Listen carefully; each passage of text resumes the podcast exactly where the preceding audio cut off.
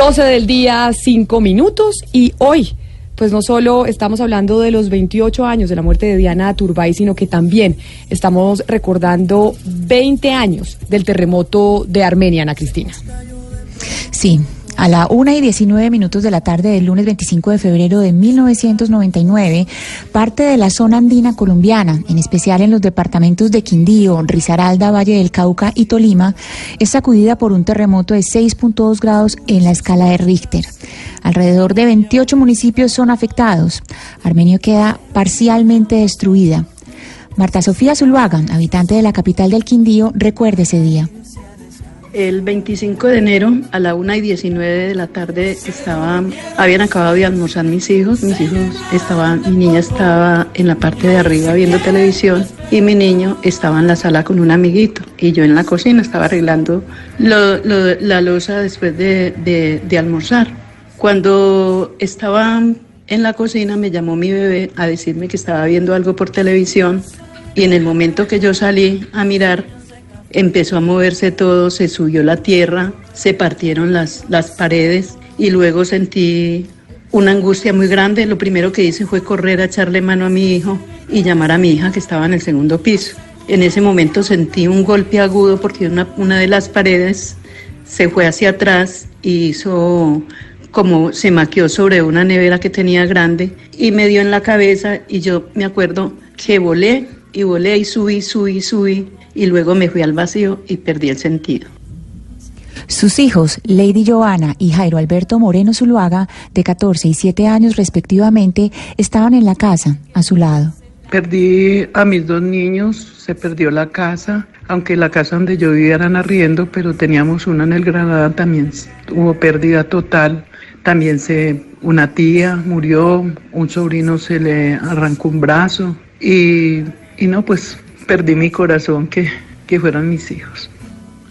Al terremoto lo siguieron 14 réplicas en menos de 24 horas. A las 5 y 40 de la tarde lo sorprendió el remesón más fuerte, de 5.8 grados. Se desplomaron muchas edificaciones que ya habían resultado afectadas.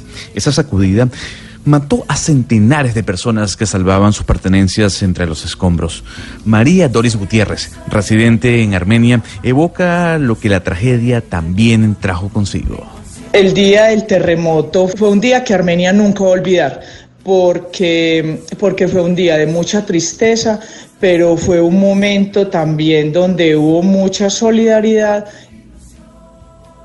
entre enero y febrero de 1999 hubo 138 réplicas del terremoto, puesto que colapsaron el cuartel de policía, la estación de bomberos, las oficinas de medicina legal y la defensa civil de Armenia, no hubo cómo hacer un adecuado reporte de víctimas. En el Coliseo apilaban los cadáveres. Dos días después de la tragedia, entre calles agrietadas y balcones desmoronados, se levantaba la pestilencia de la muerte. Mientras tanto, cuerpos especializados de rescate procedentes de los países nórdicos, con perros entrenados en olfatear vida, desenterraban a los últimos sobrevivientes bajo los escombros, las mascotas. Pero, ¿cómo volvió a florecer el eje cafetero? El Fondo de Reconstrucción del Eje Cafetero, FOREC, trabajó en la reconstrucción. Y es que todos aprendimos mucho de construcción antisísmica, de cubrimiento periodístico, de solidaridad.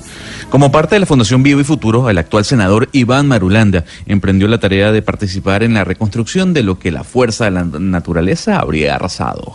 Ahora, ¿cuál es eh, la dificultad que tienes ya como actor allí? Es que nadie ha previsto esto. No existen planes para resolver los problemas que se crean en un terremoto porque nadie sabía que iba a haber un terremoto, ni nadie sabía que iba a dañar el terremoto, ni cuándo iba a ocurrir. Y entonces no existen recursos a la mano para atender semejante situación. Y entonces tienes que inventar, tienes que trabajar sobre la mente de la gente para recuperarla, para reanimarla, para organizarla, pero tienes también que eh, buscar recursos para resolver los problemas. No creo que eh, exista una dificultad mayor que toda la que estoy recordando acá desde Armenia, donde estoy, y que viví en el terremoto de 1999, que ojalá no vuelva a ocurrir nunca más. Según la CEPAL, en este terremoto murieron 1.185 personas, 731 desaparecieron y 8.523 resultaron heridas. Más de 200.000 personas resultaron afectadas en la región. Veinte años después, en Colombia está al aire rendimos homenaje a la resiliencia de la tierra hermosa y pujante que es el eje cafetero.